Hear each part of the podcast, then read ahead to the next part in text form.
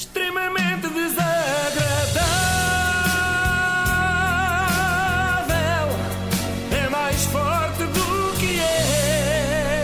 É mais forte do que eu, vai ter que ser. Hoje assinala-se a edição 227 do Extremamente Desagradável. Eu sei, não é um número redondo, mas achei que era relevante. Afinal de contas, se há rádios que assinalam o dia do torneiro mecânico e da tarde da alfarroba, por que não festejar a edição do centésima vigésima sétima? Isto não foi nada fácil. hein?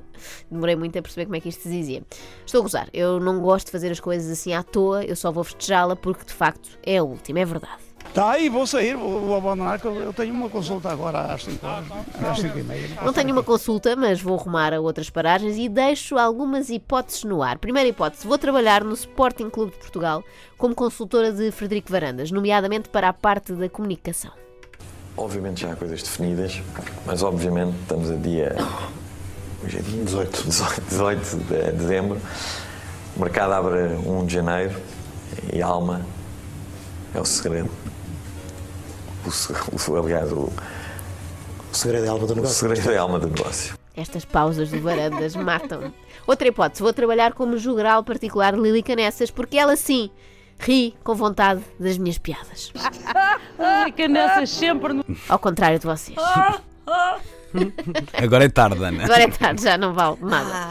Terceira hipótese, vou tornar-me youtuber, finalmente, porque estive a pensar, eu sou um bocadinho de compreensão lenta, estive a pensar no que disse o Tiagovski e acho que ele tem razão, a rádio já deu o que tinha a dar. Não se preocupe com o volume do rádio. Ninguém usa rádio dos jovens, ok? Ninguém quer saber do rádio. Mesmo assim, é só quando vamos nos carros e é porque. para não ir morto. E mesmo assim, a maior parte do pessoal já utiliza playlists ou Spotify. As cenas vão evoluindo, sabe? Por isso, Antena 3, hum, bem podre. Bem podre. Eu devo dizer-vos que abandonar ou não abandonar a Antena 3 foi uma das decisões mais difíceis que tive de tomar até hoje. O que na verdade não é dizer grande coisa, porque até aqui as decisões que eu tinha de tomar eram tipo escolher arroz ou batata a acompanhar, vestir a camisa azul ou a verde, chamar ao meu filho Xavier ou San Diego, como era para ser o filho da Fanny. É Só que depois não foi, que pena. É pena. A verdade é que está na hora de partir, porque eu tenho sofrido muito nesta rádio, a verdade é essa. Desde o ano da graça de 2012, passei por muito. Foi um verdadeiro calvário. Se não reparem, foi por culpa da Antena 3 que passei grande parte destes anos a acordar às 6 da manhã, que é uma coisa que, como sabem, faz muitíssimo mal à pele. Ficamos todos com esta cara de chicharro, que podem até. eh, confirmar na, na nossa Sim, é emissão eh, via Facebook. Foi na Antena 3 que fui obrigada a conviver diariamente com aquele tipo das, das vozinhas. Nunca me lembro do nome, um que parecia maluco. Eu sei que isto parece a descrição do Serginho, mas eu estava-me a referir ao outro, ao hum, Luís Franco Bastos, é isso, nunca me lembro, nunca me lembro. E como se isso não bastasse, ainda tive de aturar o maior fã de Nickelback vivo. Eu disse maior, desculpem, queria dizer o único, Diogo Beja. É que nem os Nickelback gostam assim tanto de Nickelback. This is how you remind me of what I really am. Estás bem, Inês? Olha, pronto. Está a acontecer mesmo. Eu achei que era a gozar. Eu pensei que era mesmo antes de contacto. Eu pensei, bem, isto é Para. Nickelback, não é? É, Nickel, é Inês, afinal há Estava dois. Desculpa, sossegada. Ela desculpem. sempre come Eu Nickelback nunca- fica assim. Nunca mais ponho Nickelback. Também me apela muito ao sentimento.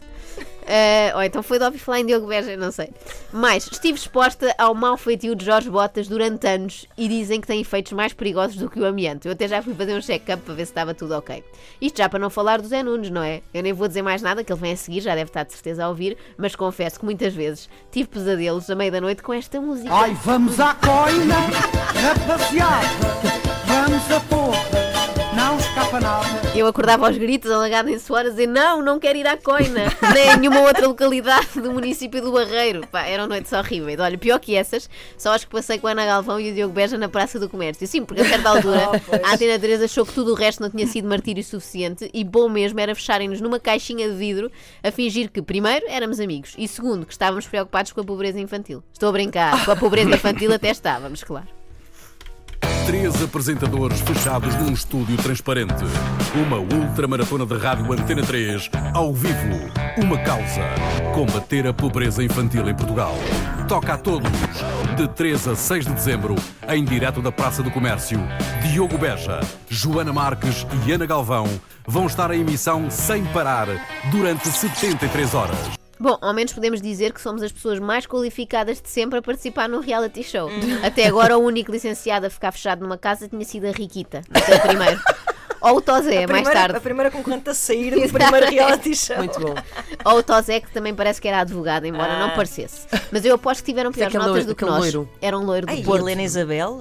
Verdade, verdade. é Depois começou assim, sim. Mas eu aposto que nós tínhamos melhores notas do que eles. Ah, também o Sócrates ficou fechado, sim, mas isso é outro tipo de casa e também não é assim tão certo que seja licenciado. Eu tenho provas do meu curso. Adiante, foi muito duro. 24 sobre 24, tentar ser igual lá dentro ao que estou cá fora, que é extremamente desagradável e não é fácil manter isto todo o dia, mas sobrevivi e retomei a minha vida aqui na Antena 3. Fiz programa às 10, ao meio-dia, à 1, até estive para fazer um às 2 da manhã durante as férias do António Freitas, ia chamar-se Baixa Tensão.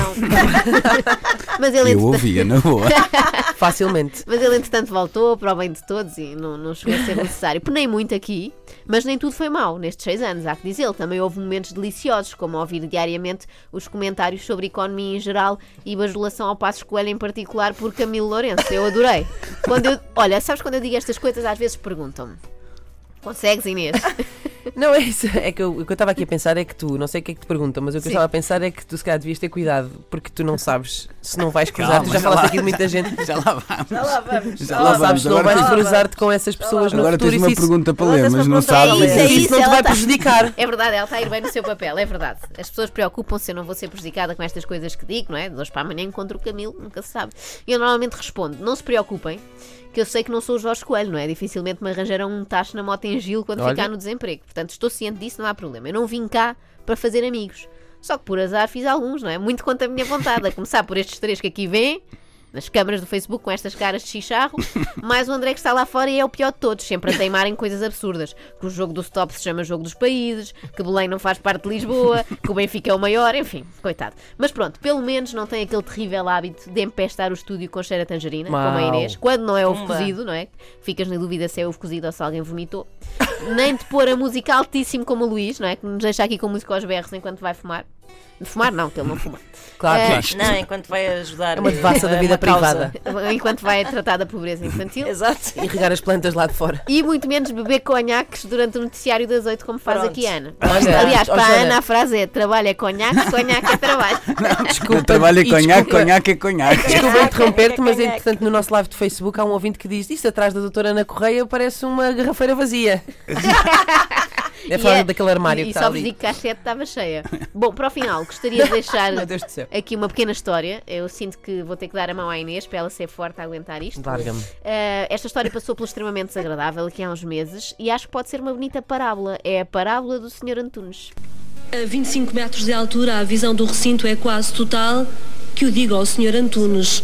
Este homem de Viana do Castelo experimentou o teleférico e não quis outra coisa. Ando aqui desde as 4 horas nisto, é, foi a coisa mais linda que encontrei, foi isto e do Oriente. Entra e sai. Entre- Não, estou sempre dentro, ela entra e sai por lá e para baixo e para cima, né? Às preferi vezes andamos sempre. neste grande teleférico que é a vida e a vista é tão boa cá de cima que nem apetece sair, não é? Mas se calhar também é bom ir lá abaixo ver outras coisas, porque pode estar uma Expo 98 inteira a passar-nos ao lado. Por isso eu vou lá espreitar, ver se o pavilhão do futuro é tão fixe como dizem e acredito que um dia voltaremos a juntar-nos. Isto se continuarem a amar-me, claro.